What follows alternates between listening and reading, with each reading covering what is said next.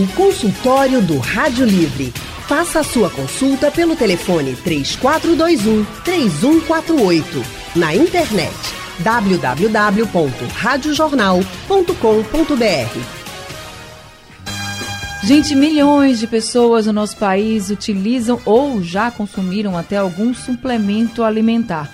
Muitas dessas pessoas fazem esse uso sob recomendação, mas muitas outras, infelizmente, utilizam suplemento alimentar por conta própria.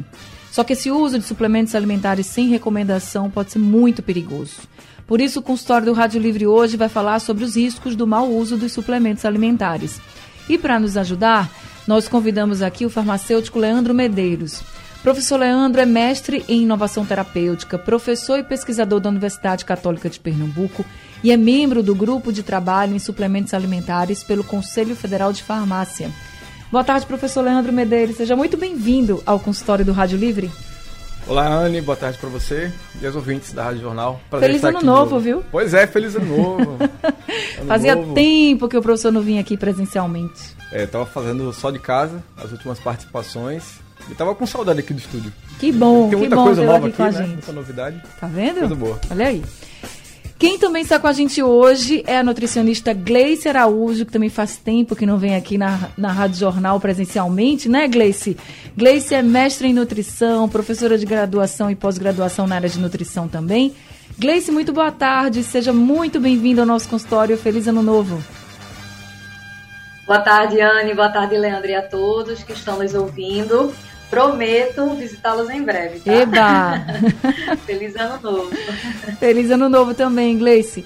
Deixa eu já abrir aqui para todo mundo, dos que estão nos ouvindo. Se você está nos escutando agora e quer participar do consultório do Rádio Livre, se você tem vontade de tomar suplementos, já tomou, está tomando, não sabe se está fazendo certo, se tem recomendação, se não tem, participa.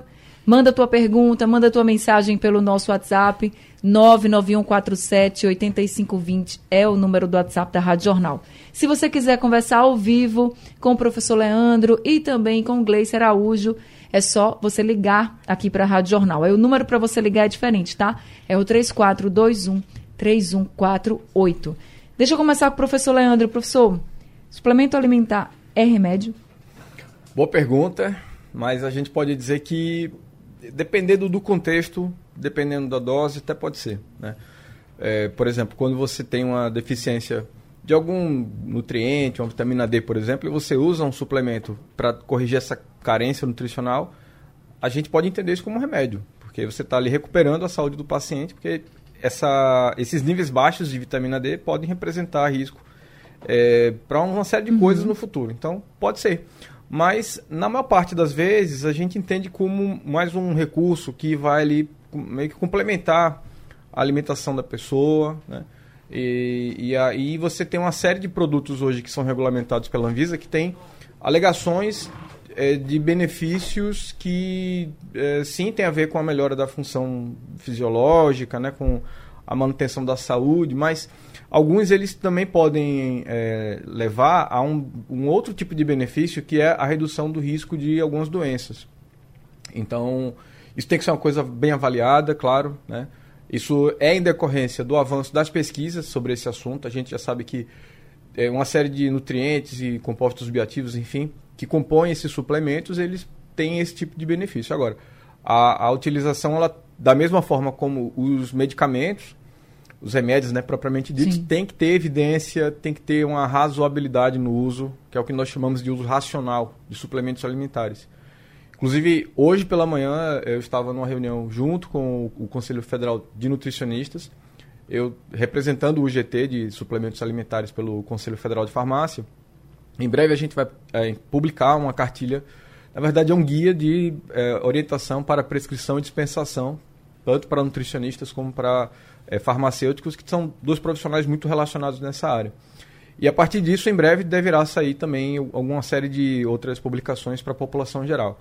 Mas dá para dizer que é, são produtos que, quando bem utilizados, né, com contextos é, específicos, eles podem gerar é, benefício à saúde. Mas não são a panaceia, ou seja, não vão tratar todas as doenças, não servem para tudo, né? São, e podem fazer mal. É uma outra questão que a gente também precisa colocar aqui na nossa conversa. É, e aí o, professor aqui falando sobre essa questão de que se reúne com os nutricionistas, muitas vezes essa recomendação vem da, do nutricionista, né, Gleice? Dizendo assim, olha, você vai precisar do suplemento. Só que o que a gente percebe muito hoje, Gleice, é assim, ah, eu estou na academia e eu quero, sei lá, ganhar massa muscular, eu quero crescer e eu quero ficar musculoso, musculoso, eu quero ficar magro, enfim. Ter o corpo perfeito. E tá todo mundo tomando esse suplemento, esse suplemento não faz mal para ninguém. Não é bem assim, né? Sem dúvida. É, antes de tudo, para se indicar um suplemento, é necessário análise global desse paciente. Entender em relação ao seu exame físico, observar um pouco seu estilo de vida, como é a rotina alimentar dessa pessoa, e uma análise bioquímica né, dos exames de sangue desse paciente é bem interessante também. Então, são alguns dos pontos né, de vários em uma análise nutricional que vão impactar para que o suplemento seja ou não escolhido. E aí a gente se preocupa bastante, Anne, nesse aspecto, né, de uma suplementação que é feita de uma maneira indisciplinada, porque muitas vezes acaba seguindo uma tendência mercadológica de rede social, como você bem trouxe ali do cenário da academia. E é muito prudente que em todos esses ambientes, né, a pessoa tente respeitar a sua individualidade. Por isso que é tão importante né, o acompanhamento multidisciplinar não só né, do profissional da farmácia, da nutrição, mas de diversos outros que podem ajudar nesse contexto. E nos preocupa bastante, né? Às vezes a pessoa não atinge o seu objetivo porque o suplemento entra em um momento é, que não seria o ideal e aí acaba justificando né, que a alimentação não está sendo legal, que o treino não está compensando, mas de fato que deveria ser colocado à tona é que talvez o suplemento naquele momento não colaborou. Então, por isso que é tão importante de vir entender né, quais são as suas reais necessidades e se existe né, a urgência de um suplemento para aquele momento. Se existir, por exemplo, tem tempo, é, Gleice, para a pessoa tomar ou a pessoa pode ficar tomando durante muito tempo, assim? Porque, eu, sinceramente, eu conheço um monte de gente que toma assim como se fosse algo do dia a dia para sempre. Depende muito de qual componente é esse, Anne. Geralmente, quando o suplemento deriva de micronutrientes, vitaminas e minerais, na maioria das vezes, o nutricionista faz um acompanhamento periódico. Não vou determinar aqui um prazo, porque vai determinar né, a partir de cada item, né? Cada vitamina mineral vai ter um prazo ali a depender da necessidade. E aí vão ser feitos monitoramentos, né? Entender ali se as queixas que o paciente trazia é, são diminuídas, se o exame bioquímico traz melhora. Se falamos de suplementos que são considerados como módulos alimentares, por exemplo, né? É, misturas ali de carboidrato, de proteína, a depender da necessidade, podem ser utilizadas a longo prazo, porque nós podemos ali ter o benefício daquele macronutriente para um ganho de peso, para uma recuperação de estado nutricional.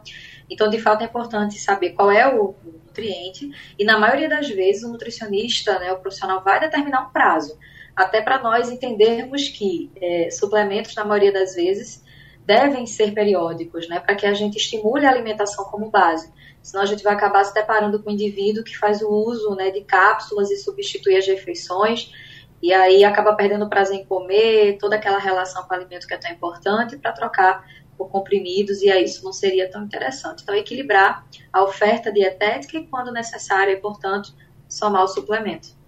Professor Leandro, que riscos as pessoas podem ter, por exemplo, utilizando indiscriminadamente assim o suplemento alimentar sem uma orientação, sem uma avaliação, por exemplo, como a Gleice e o senhor colocaram aqui? Bom, depende do produto, né? A gente tem aí do caso dos micronutrientes, como ela colocou, que são as vitaminas, por exemplo, vitamina A, vitaminas do complexo B, vitamina C, D, E. É, tem os micronutrientes é, do tipo minerais, né? Então, cálcio, magnésio, fósforo, zinco, selênio. É, o interessante é que no caso, por exemplo, de um, de um mineral, você fizer um uso muito. É, um exagerado, digamos assim, do cálcio, ele vai provocar um desbalanço de outros micronutrientes que estão no seu organismo. Por exemplo, você pode, por conta do excesso de cálcio, ter um, desenvolver uma deficiência de magnésio. Por isso que ela colocou aí de, de ser algo muito bem planejado, porque a alimentação ela é a base e a suplementação se necessário. E esse uso indevido pode provocar esse tipo de, de, de, de coisa. Tá? Uma vitamina D que você toma em excesso, por exemplo, ela pode causar uma intoxicação, assim como os medicamentos. Suplementos também podem intoxicar se forem administrados numa dose muito eh, elevada, enfim. Sim. Então, esse é um ponto né, importante que a gente precisa colocar, que é o risco para a intoxicação. Outro ponto é que eles podem também interagir com medicamentos. Que a pessoa eventualmente consuma. Vou dar um exemplo aqui para você. Uh, se você tem, é, digamos, você está fazendo um tratamento para osteoporose e aí você recebeu uma recomendação médica, uma prescrição médica para tomar um medicamento para osteoporose. Alendronato de sódio, que muita gente usa logo no começo da manhã, 30 minutos antes da refeição. E aí na farmácia você vai e compra um suplemento à base de cálcio, por exemplo, que seria em tese para osteoporose também. E aí você acaba usando é, esse produto no horário do, do alendronato.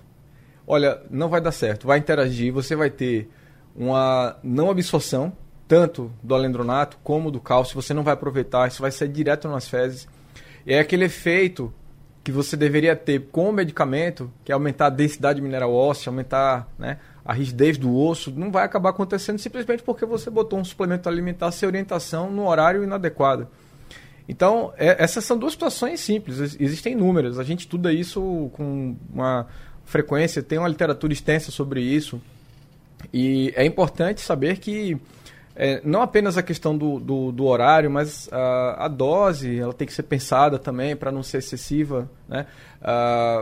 Tem que pensar na necessidade de uso antes de mais nada para a gente poder racionalizar. Então, é, eles também podem provocar efeitos colaterais. O, o que está disponível aí em termos de suplementos é, industrializados são dentro de um contexto que minimize riscos. Certo. Né? A ideia é que você possa consumir, inclusive, sem receita. Mas o que a gente está colocando aqui é que é muito razoável que você, se pensar em utilizar, procure um profissional habilitado para poder tirar suas dúvidas. Primeiro, para saber se é necessário. Segundo, para, se for necessário, qual é a melhor condição de uso, por quanto tempo, enfim. Então, é, é, é, é importante racionalizar para evitar os danos, porque isso pode acontecer. Oh, a gente já começou a receber perguntas aqui. Aí, é Graça, e ela está perguntando, viu, Gleice, qual o risco da creatina? Ela disse que tem muita vontade de usar, mas tem medo. Oh, Graça, não fica com medo não. Se você tiver acompanhamento né, de profissional, vai dar tudo certo. A creatina é muito conhecida por seu potencial ergogênico no esporte, Anne, em diversas modalidades, porque ela de fato ajuda né, em uma captação de nutrientes mais efetiva pelo tecido muscular. Mas ela vai muito além disso. Então, nós temos benefícios da creatina em saúde intestinal, em saúde articular, em aspectos neurológicos. Então, se ela tiver uma saúde plena, não tiver nenhuma contraindicação, e isso quem vai guiá-la é um profissional né, habilitado para tal, não tem problema algum, tá? É, o ideal é que essa creatina seja quantificada na cota de proteínas que serão consumidas ao longo do dia, para que não se tenha nenhum risco. Mas existem grandes tabus, né, que hoje já se foram quebrados, como por exemplo que a creatina altera a função renal, já sabemos que isso não acontece quando essa creatina ela é feita de uma maneira né, coerente e numa quantidade segura ali para o indivíduo. Geralmente a, a, recomendação do ponto de vista nutricional fica em torno de 1 a 3 gramas. Esse é um aspecto individualizado, então você pode procurar um profissional da nutrição, deixa claro para ele qual é o objetivo que você quer ao consumir essa creatina e a dosagem vai ser adaptada para a necessidade. Ô Gleice, quais seriam, assim, por exemplo, exemplos que você pode trazer para a gente de contraindicação? Para usar a creatina? Só para a gente ter uma ideia, assim. Eu sei que vai depender muito de pessoa para pessoa, mas... Uhum. A principal seria se o indivíduo faz um consumo acima da dosagem e tem algum grau de falência renal. Eu vejo como um dos poucos pontos que seria uma contraindicação. Porque, na verdade, a creatina vai ser um componente proteico. E como tudo que é proteína, precisa ser quantificado ali na dosagem. Então, por exemplo, um indivíduo talvez precise de 70 gramas de proteína e faça 5 gramas a mais dessa proteína derivada da creatina. Não é que a creatina seja vilã, mas é que ela precisa estar quantificada em um contexto alimentar onde a proteína fique também né, é, cuidada ali nessa rotina. Então, de maneira geral, eu só veria isso como, do ponto de vista dietético, um fator preocupante. Mas isso é quantificado normalmente, se o indivíduo não tem lesão renal, nenhum fator de risco, não tem problema e vários benefícios aí que eu já citei podem ser trazidos aí para a saúde. O consultório do Rádio Livre hoje está falando sobre o uso indiscriminado dos suplementos alimentares e os riscos que isso pode trazer para a sua saúde. A gente está conversando aqui com o farmacêutico Leandro Medeiros, que também faz parte do grupo de trabalho em suplementos alimentares pelo Conselho Federal de Farmácia. E também estamos conversando com a nutricionista Gleice Araújo. E já temos a participação de outros ouvintes aqui no consultório. Vamos ouvir o áudio enviado pelo Josenildo. Olá, muito boa tarde. Meu nome é Josenildo, sou de Sapucaí, Olinda, tenho 48 anos e o suplemento alimentar que eu uso é o ômega 3. O ômega 3 eu tinha câimbras, muitas dores e tomo também o magnésio PA. E as dores que eu sentia nas pernas, câimbras, nos braços também, eles, elas pararam. Aí eu pergunto, não houve uma recomendação médica, eu vi alguns farmacêuticos falando que não tinha contraindicação. Então eu gostaria de saber se existe alguma contraindicação para quem toma esses dois tipos de complemento, suplemento alimentares. Uma boa tarde, um bom ano novo a todos. Obrigada, Josenildo. Bom ano novo para você também. Então, professor Leandro, ômega 3. Bom, contraindicação de fato não tem. Ah, o ponto é que existem situações de precaução que devem ser observadas por ele. Por exemplo, é, o ômega 3, quando consumido no, no, longo prazo, a depender da dose, ele pode provocar pequenos sangramentos. Se a pessoa ela já tem uma história pessoal, uma, ou melhor, uma história médica de eventos de sangramento, hemorragias, ou se ela consome algum medicamento que pode afinar o sangue é, é, também pode causar esse tipo de problema. Então, você pode ter pequenos sangramentos, como nasal, né?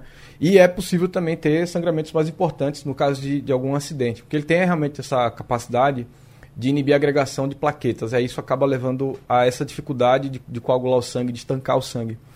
Então, esse é um ponto, né?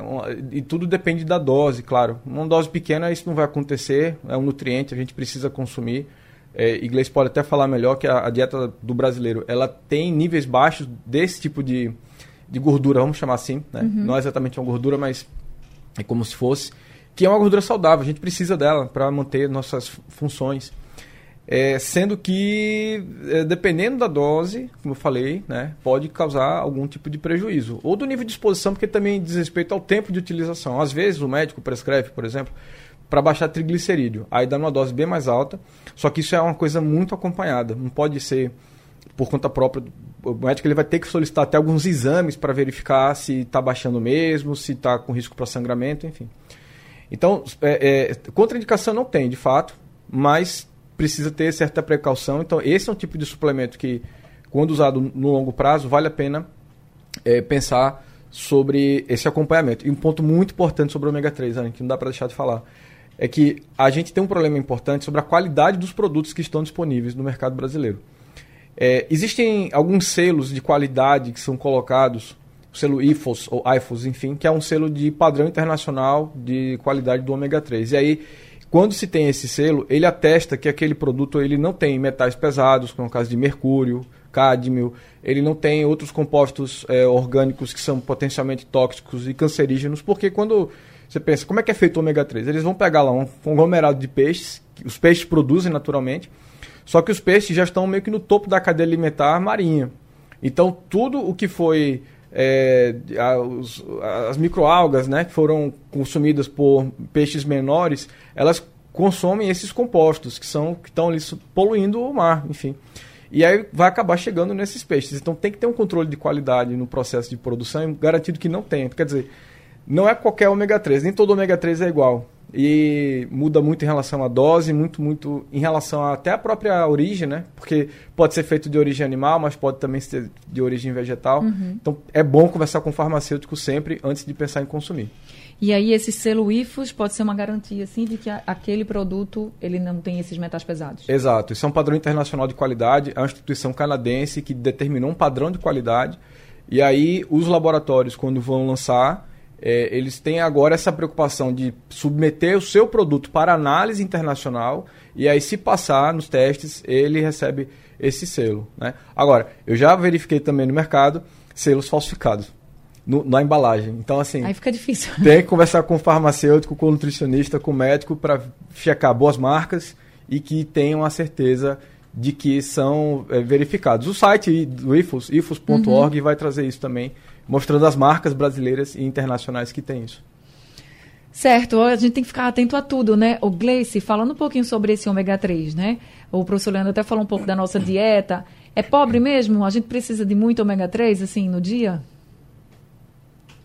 Bem pobre, Anne. A maioria dos estudos, né, até as projeções de algumas diretrizes brasileiras mostram que o consumo de fato é abaixo porque o principal aporte né, deriva ali do consumo de peixes e a orientação seria um consumo em torno de duas porções semanais, mas é um percentual que de fato nem todo mundo da população atinge, inclusive eu mesmo.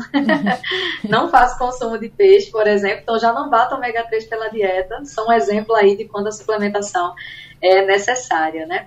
Mas aí, como o professor Leandro também trouxe, existem as fontes do ômega 3 derivado dos vegetais e o óleo de linhaça também contempla esse quantitativo. Em uma colher de sopa de linhaça, né, do óleo dessa linhaça, você consegue um, um, volume interessante ali do ômega 3 seria uma alternativa também para essas pessoas. Então, tudo é individualização, Anne. Se é um indivíduo que faz o consumo de peixes, né? Sobretudo aqueles que derivam ali de, de águas mais frias, que tem uma quantidade de gordura maior na sua estrutura corporal, você consegue sim obter ômega 3. Mas regionalmente a gente só consome peixe muitas vezes, né, quando vai para uma região mais litorânea ou em um período festivo onde se tem esse consumo. Então, de fato, procure um profissional. Se você já nota que seu consumo dessa fonte, né, já não é tão interessante, talvez valesse a pena é, observar se é necessário o consumo de ômega 3. Agora, claro, ele faz parte de um grupo de, de, de, itens ali com caráter antioxidante, né, também. Talvez se a sua alimentação já contempla outros componentes, talvez você já fique protegido. Mas quanto mais a gente variar esses nutrientes no, cardápio, melhor para a nossa saúde. Tá certo. Josivaldo Gomes da Várzea está aqui com a gente também ao telefone. Oi, seu Josivaldo, boa tarde, seja bem-vindo ao consultório. Boa tarde, Anne, boa tarde a todos. Veja só, para perder peso, você tem que ser acompanhado por um nutricionista. Eu, graças a Deus, eu usava GG. Hoje eu uso M. E vou pedir a Deus com meus esforços, minhas, minhas atividades físicas, vou chegar no P. Então, é, eu sou acompanhado por uma nutricionista, doutora Ana Mag, é, Anne Magelo. É, Ótimo, eu me senti muito bem, perdi mais de 20 quilos. Agora eu gostaria de saber, porque eu lembro como se fosse hoje, há muito tempo, quando eu era bem gordinho, uma coisinha fofa, eu tomava aquele. um, um shake. Graça Araújo, no consultório dela, o consultório de graça, eu entrei em contato hum. e os médicos me informaram que esse shake futuramente poderia dar problema de coração. Aí eu prontamente, na mesma hora, deixei de tomar partir para um nutricionista hoje em dia. Eu tô a coisa mais fofa, um maguinho lindo. Muito obrigado. Olha aí, minha gente, tá vendo? Escutou aqui a orientação no consultório. E agora ele disse que está ainda melhor, né? Então, Gleice e shake são perigosos? Nossa, vai depender muito da composição desse shake, Anne. O professor Leandro trouxe um ponto que nos preocupa muito, porque de fato alguns produtos no mercado são disponibilizados, é, disponibilizados com qualidade muito baixa. Então, já vi shakes nutricionais, por exemplo, onde era uma mistura de sopas que se tinha uma quantidade de açúcar muito mais alta do que os componentes base ali para uma preparação considerada como sopa. Então, a nossa, a nossa orientação é que sempre observe a rotulagem, né? E os shakes, até é, recentemente, em 2022, saiu um novo posicionamento né, em relação à obesidade e falava que os shakes podem fazer parte de uma rotina dietética que envolva praticidade, mas desde que esteja feito de uma maneira né, é, adequada e é, esporádica no seu cardápio. A alimentação, uhum. de fato, tem que ser base. Mas aí esse próprio shake, que a diretriz mais recente trouxe, é, é uma mistura que pode ser feita até com suplementos nutricionais brutos de boa qualidade, por exemplo, mistura de proteína, de carboidrato, e você mesmo fazer isso em casa e escolher com menos frequência esses shakes que são industrializados, porque eles têm muitos corantes, é uma quantidade muito alta de sódio, de açúcar, sob diversas formas. E aí o consumidor acaba levando para casa um produto com muito pouca qualidade, acreditando que vai perder peso, mas na verdade ele está tendo ali uma indução de desnutrição por falta de nutrientes essenciais. Então é muito importante né, ficar de olho aí. Nem sempre esse shake, quando é, vendido, né, principalmente num preço muito acessível, ele não vai trazer tantos benefícios como se pensa. Sérgio de Areias também está com a gente aqui ao telefone. Oi, seu Sérgio, boa tarde, seja bem-vindo. Boa tarde, Barreto. Tudo bem? Tudo bom. É, a, a, a, minha, minha dúvida é o seguinte: é, eu tenho um netinho de 10 anos e ele não costuma se alimentar com esses alimentos normais que a gente come, né? Feijão, arroz, essas coisas. Uhum. Então, eu fico muito preocupado com isso. A gente procura dar fruta, não é toda fruta que ele come. E o que, é que a gente deve se fazer nesses casos aí, para perguntar aos doutores aí. E o senhor acha que ele precisa de suplemento, é isso? É, já, sempre, sempre a gente já deu algum suplemento a ele. Mas a gente nunca levou para um médico, não. Entendi. Então deixa eu passar aqui para a Gleice. Obrigada, viu, seu Sérgio? Porque Obrigado, essa questão da alimentação das crianças é sempre uma preocupação, né, Gleice? E aí ficam sem os dúvida. pais sem saber o que fazer, o menino não quer comer, e aí dá suplemento, não dá. Antigamente se dava, né? Muitos, inclusive, assim, para abrir o apetite, enfim. Mas e hoje? Qual é a Exato. Pois é, a ideia, Ana, é que de fato essa procura para um profissional seja realizada. Porque a gente precisa entender nessa fase da infância quais são os possíveis gatilhos que estão levando para uma não aceitação alimentar. Às vezes é uma alimentação mais monótona, às vezes é a própria criança que não está né, se sentindo à vontade no ambiente para se alimentar. Pode ser uma dificuldade de adaptação no cenário escolar. São muitos fatores que eu estou citando aqui, né, que podem acabar é, nos lares né, que estamos chegando hoje, é, as pessoas se identificarem, mas é importante sim que essa criança procure um aconselhamento clínico nutricional para que a gente entenda bioquimicamente também o que está acontecendo. É perigoso a gente acreditar que qualquer suplemento para ganho de peso e para apetite né, pode ser dado a uma criança, porque talvez ela, do ponto de vista de metabolismo, esteja necessitando de alguns nutrientes que não estejam na composição do suplemento comprado e pode-se haver um excesso de outros nutrientes ali na oferta desse suplemento porque ela come é, alimentos fontes ali daquele item. Então, em resumo, nesse caso mais seguro é procurar um aconselhamento do profissional, entender né, por que, que essa aceitação alimentar vem tão baixa. Até porque já já chega uma fase importantíssima da adolescência. Essa transição alimentar é super importante né, para que os nutrientes base aí sejam contemplados. Respondido então para o seu Sérgio. Seu Sérgio, cuidado então, tá? Eu sei que a gente fica muito preocupado com as crianças, mas é melhor o senhor ter uma outra orientação do que ir para o suplemento mesmo, como o Gleice explicou. Otávio do Cabo de Santo Agostinho também está com a gente agora. Oi, Otávio, boa tarde. Boa tarde, Anne. É, bons anos para você e para os doutores aí. Para você também. Que nosso Senhor Jesus Cristo proteja vocês. Amém. Ô, Anne, me ajuda aí, ó. Eu sou deficiente visual, que eu perdi a visão com descolamento de retina. Eu tenho 75 anos mas eu tomo é, quinelato de magnésio. Eu tomo um comprimido quando vou dormir. Aí você pergunte, por favor, aí aos doutores, se faz mal tomar esse quinelato de magnésio quando vou dormir. E eu tomo um remédio de pressão de manhã. De manhã. Ô, oh, seu Otávio, esse clinelato de magnésio é um remédio, é um suplemento? Ele, ele é um, um remédio, é um, é, é um suplemento. Quinelato de magnésio.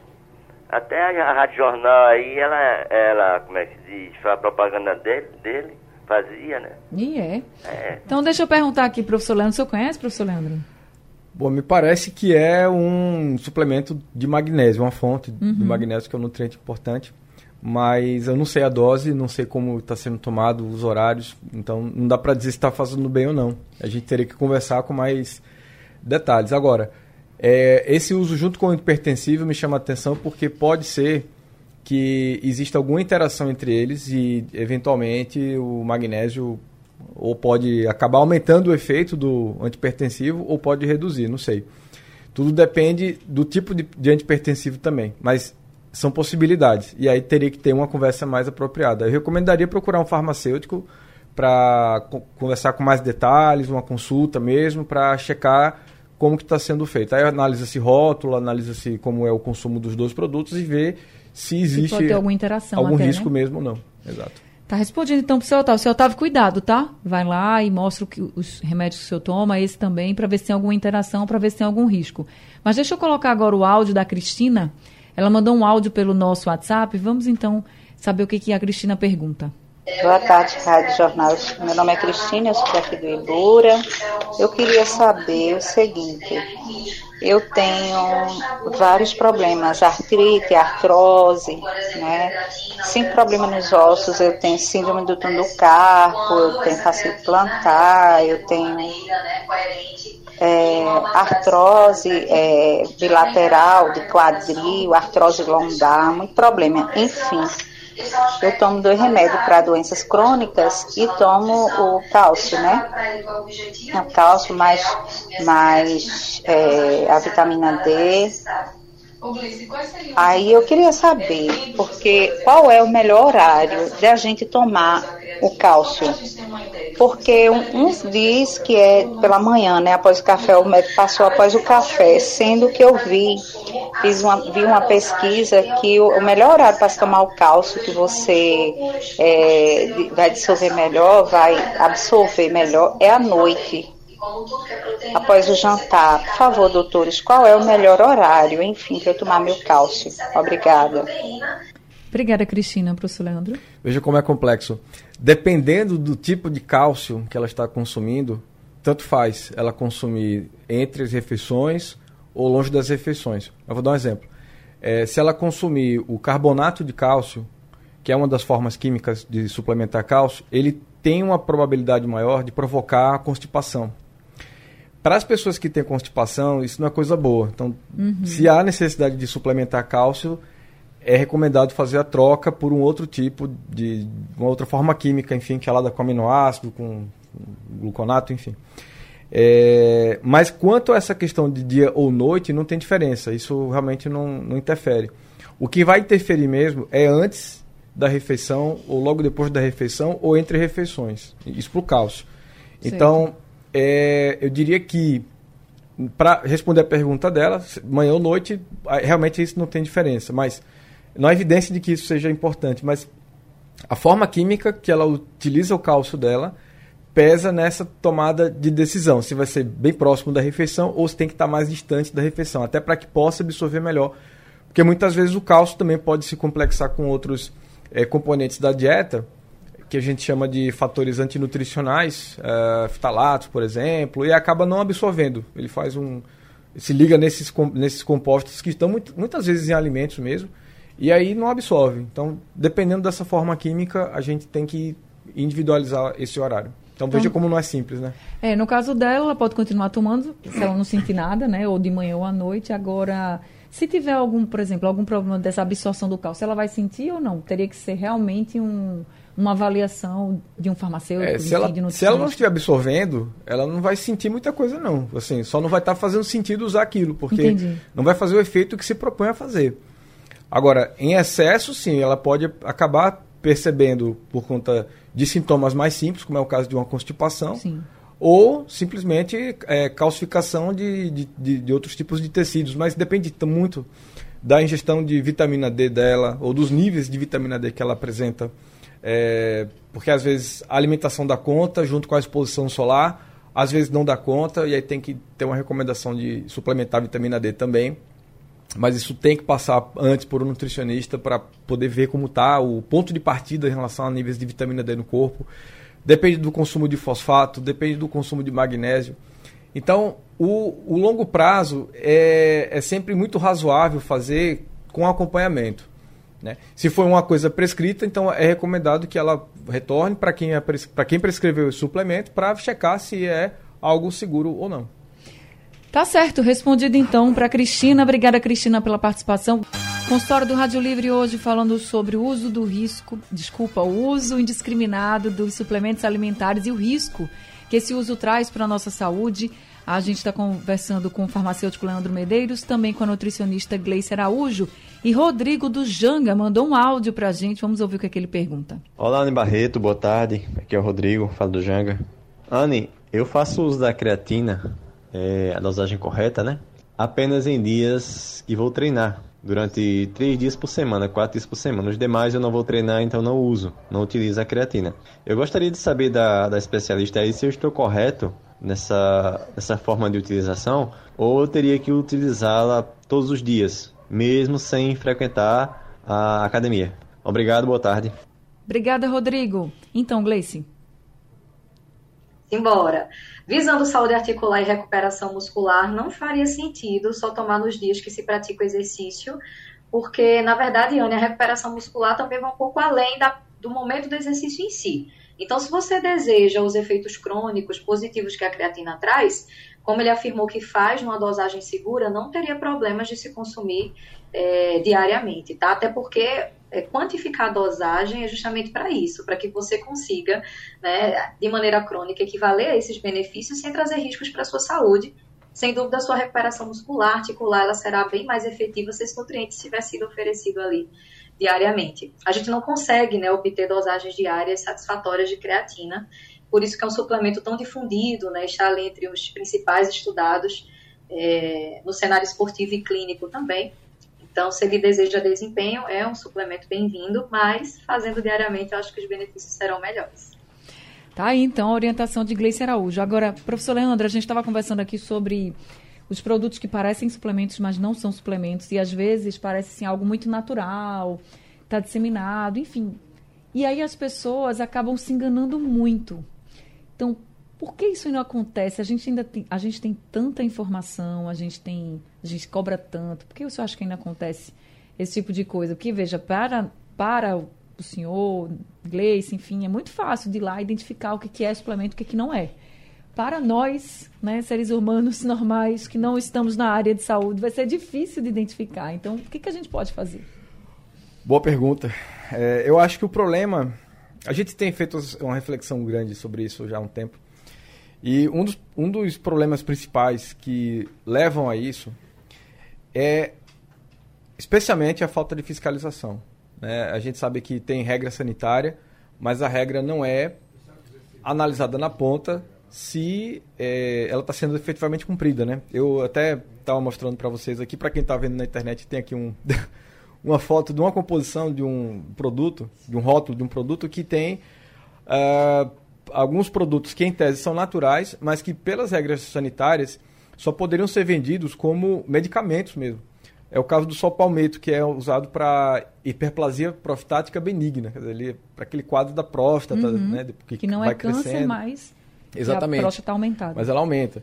É, e dentre outros aqui, tríbulos terrestres, enfim, nada disso poderia ser comercializado como suplemento alimentar.